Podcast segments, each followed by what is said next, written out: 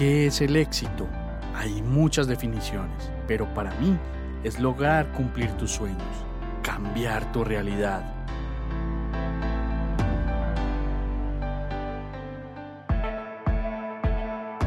Te quiero mostrar cómo yo y otras personas hemos logrado nuestro propio éxito. Conocerás de primera mano qué hemos hecho para llegar donde estamos, nuestros hábitos, nuestros pensamientos, nuestros pilares e incluso nuestros miedos. Alguna vez alguien me dijo, escucha atentamente a las personas de éxito y mira lo que hacen que tú no haces. Y esto cambió mi vida para siempre.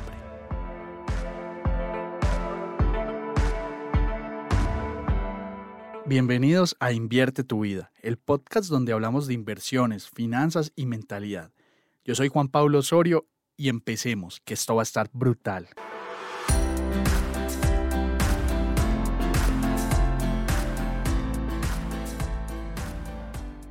Comprar vivienda puede ser una de las cosas más importantes que decidas hacer en tu vida.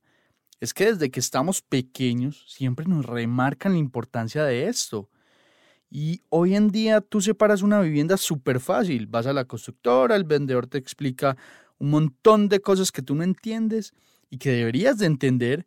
Y mientras tanto te va mostrando una linda sala de ventas, un apartamento modelo con fotos de gente feliz y te empieza a decir, mira cómo te podrías ver aquí con tus hijos, con tu esposa, con tus mascotas, tus padres haciéndote la visita. Te pintan un sueño completo y total. Ellos son expertos vendiendo, pero nosotros no somos tan buenos entendiendo qué estamos comprando y bajo qué condiciones lo estamos haciendo. Y es que voy a partir del simple hecho de que un asesor de ventas te explica siempre todo muy bien y que posteriormente te hace firmar un documento en donde estás nuevamente leyendo todo lo que te dijo el asesor y tú firmas normalmente sin leer. Quiero que pienses cuántas veces has firmado un crédito, cuántas veces has firmado un papel sin leer absolutamente nada. Y es que a quien no le ha pasado eso, que firma sin leer cualquier papel, que perece esos documentos tan largos y con tantos tecnicismos, que es lo peor que podría pasar. Y seguramente, pues, si leo y hay algo en lo que yo no esté de acuerdo, pues yo no lo voy a poder cambiar tampoco, ¿cierto? Son las reglas de la constructora y es lo que está ahí, lo que todo el mundo firma. Es lo primero que pensamos en nuestra cabeza. Y aquí es cuando inmediatamente entras en desventaja en este proceso, ya que firmaste un montón de papeles que no sabes qué implican y no tienes la menor idea de qué es lo que compraste. Tú confías en la buena fe del vendedor o confías en la buena fe de tu entendimiento de qué fue lo que firmaste y que tú entendiste en la totalidad qué era lo que estabas comprando. Pero esta va a ser la punta del iceberg. Siempre nos muestran planes de pagos muy atractivos, que funcionan muy bien, y pues con una apretadita en la casa, con eso sacamos la vivienda. Eso es lo que todo el mundo piensa cuando está comprando vivienda. Y hay gente que hace la cuenta rápida en la cabeza y dice, pues yo me gano 3 millones, la cuota es de millón y medio, sí, eso da fácil. Y posteriormente empezamos a hacer maromas para pagar, para no quedar mal, para no renunciar a ese sueño, porque no contemplamos todos los gastos que tenemos día a día en nuestro hogar. Y es que algo tan básico como conocer tus finanzas y saber cuál es tu flujo de caja libre, la mayoría de personas lo desconocen, porque este tipo de cosas no nos la enseñan en la universidad o colegios. Si yo te dijera hoy, amigo, te tengo un super negocio, necesitamos dos millones de pesos mensuales para que puedas entrar, es seguro, es una oportunidad única en este momento, ¿sabrías si estarías en capacidad de decirme sí? Y quedarías tranquilo con la respuesta, sabrías si el flujo de caja te da y no te vas a ahorcar, no vas a tener que hacer maromas para invertir o quedarías en duda de si realmente lo puedes hacer? Y esta es la pregunta más fácil que te puedes hacer para saber si estás comprando desde la emoción o desde el razonamiento lógico y claro de que lo puedes comprar. Pregúntate, yo tengo claridad de cuánto podría invertir hoy en día, sé cuál es mi flujo de caja mes a mes. Si alguien me invita a un negocio, yo estoy en capacidad de saber si puedo invertir o no. Si la respuesta es sí, felicitaciones, tienes un presupuesto muy claro, sabes a dónde se está yendo tu dinero.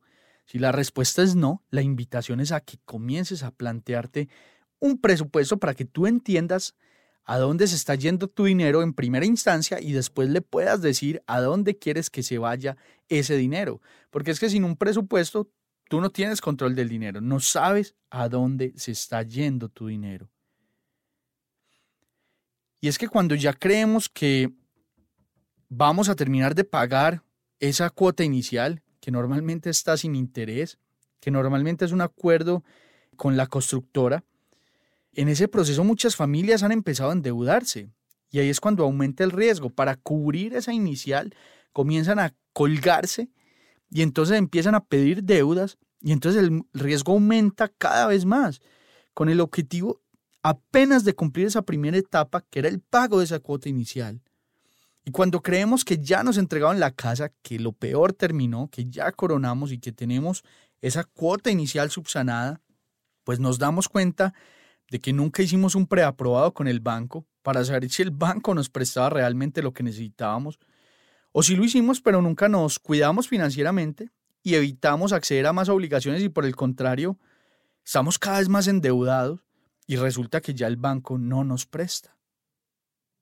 ¿Y ahora qué hago? ¿De dónde saco toda esa plata? Y ahí es donde se vuelve muy recurrente desistir el proyecto y recibir una multa que fácilmente es del 10% del valor total del proyecto. Este porcentaje de la multa lo deberías de conocer si leíste ese documento que firmaste al comienzo. Entonces, si entregaste 60 millones de pesos de inicial en un proyecto de 200 millones de pesos, con un 10% de multa podrías perder fácilmente 20 millones de pesos por no comprar de forma responsable. Y hay constructoras que cobran hasta el 20%. Entonces, el número puede ser aún más gris. Y es que cuando empezamos a invertir en vivienda, no tenemos un plan B a la hora de comprarla. No tenemos una vía de escape clara. Porque también nos emocionamos con los subsidios y hacemos cuentas alegres con los mismos, desde la emoción, desde tener lo nuestro, desde esa educación que siempre nos han dado, hay que vivir en casa propia como sea. Y no nos preguntamos cómo está la situación de subsidios actualmente, qué pasa si se acaban, ¿Qué pasa si hay un cambio de gobierno? ¿Qué pasa si los recursos no van más? Deberíamos de tener claro una vía de escape para que esto no se vuelva una tortura.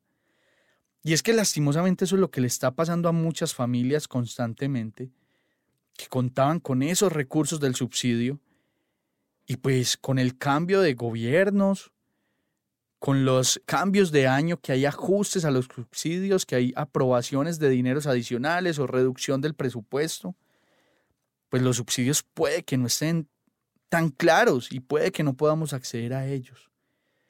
Y pues yo no quiero que te pase eso. Y eso es otra de las cosas que debemos considerar. Los subsidios deberían de ser una ayuda, pero no debería de ser el plan A de nuestro proceso de compra de vivienda. Si los adquirimos, genial la rompimos, la sacamos del estadio, brutal. Pero si no los adquirimos, vamos a perder la vivienda entonces. Y es que yo siempre le digo a mis estudiantes y en redes lo menciono mucho, una cosa es la vivienda en la que quiero vivir, otra cosa es la vivienda que puedo pagar y otra cosa es la vivienda que el banco me permite comprar. Esto acompañado de que no podemos pretender vivir de forma inmediata en donde queremos vivir, y que esto tiene que ser un proceso, pues desencadena una paradoja. Esta paradoja yo la llamo BPC, donde quiero vivir lo que puedo pagar y lo que me permiten comprar. Normalmente esto en un comienzo, y no para todos los colombianos, va a ser posible que todo coincida en un solo punto. Porque es que, como yo les he dicho aquí en diferentes episodios del podcast, hey, yo quiero vivir en un PH en el poblado, puede que lo pueda pagar en ese momento el inicial, pero puede que el banco no me lo preste, entonces no me lo puedo permitir comprar. Hay familias que no pueden pagar actualmente la vivienda donde quieren vivir, pero el banco sí les presta el porcentaje de diferencia. Entonces ahí entra la paradoja y sería irresponsable comprar, porque es que si no la puedes pagar, pues por más que el banco te preste, sería irresponsable hacerlo. Y normalmente cuando empezamos, pues no vamos a poder vivir donde queremos vivir. Y esto no tiene nada de malo en lo absoluto. Que esa vivienda donde empecemos sea la que nos va a apalancar esa vivienda donde queremos vivir, la que nos va a apalancar esas inversiones a largo plazo. Recuerda que no siempre la vivienda más costosa es la mejor inversión. Normalmente viviendas económicas de 200, 250, 300, 350 millones de pesos son buena inversión también. Y proyectos VIP y BIS bien ubicados, con subsidios también, son buena inversión. Y tú no vas a quedarte con una sola, vas a seguir escalando esto. De esta forma logramos evitar la paradoja BPC, donde quiero vivir lo que puedo pagar y lo que me permiten comprar. Y es que te quiero contar una historia, por ejemplo, de una asesoría que tuve, en donde esta persona tenía mucho flujo de caja, flujo de caja muy constante, y no tenía ahorros y no estaba bancarizado porque su labor era de recibir mucho efectivo día a día, porque trabajaba en transporte público. Y esa persona me decía, Juan, pero es que yo puedo destinar dos millones de pesos mensuales a la casa. Y yo le decía, pero es que esa casa que pretendemos comprar de 300 millones de pesos, el banco no te va a prestar. Entonces, si entramos en el negocio, pues lo más probable es que tengas que desistir de la vivienda y te van a multar. Y otra historia de otra persona en una asesoría que me decía, hey, pero es que yo no quiero vivir en una bis, no está en el sector que yo quiero. Pero yo le decía, hey, no tenemos el dinero para pagarlo. Te invito a que revisemos dónde sí te puedes permitir vivir en este momento. Y había una persona que me decía, Juan, tengo un preaprobado de 100 millones de pesos, con eso puedo eh, sacar la casa y la pongo en renta, me decía él. Y yo le tiré los números y, los números no daban. yo le decía, vos tenés el excedente para ese objetivo. Y me decía, no, no tengo nada, precisamente es para tratar de ganar algo, porque alguien me dijo que compre una casa, la arriendo y con eso pago el crédito y la casa se paga sola. Y esto no es real si no tiramos números. Entonces mira cómo empieza a funcionar esa paradoja BPC que quiero que interiorices y que esto te permita a ti, a través de estas tres historias rápidas que te he contado, tomar una decisión acertada para que no te vayas a equivocar a la hora de comprar vivienda, que no lo vayas a hacer desde la emoción, sino desde la razón.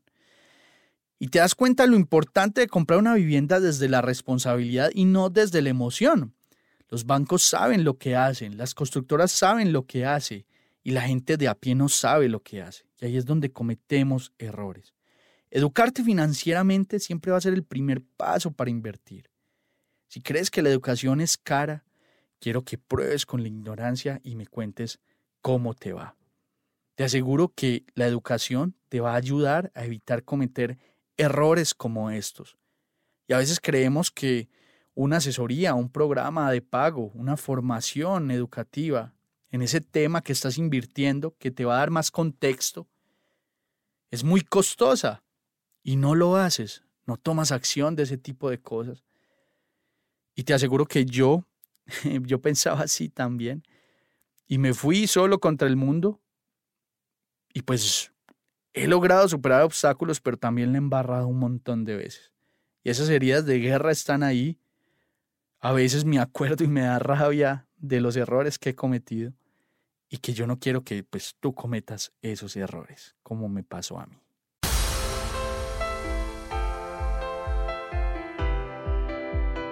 Si quieres seguir aprendiendo, recuerda seguirnos en las redes sociales como arroba Juanpa Invierte. Estamos en Facebook, Instagram, TikTok y YouTube.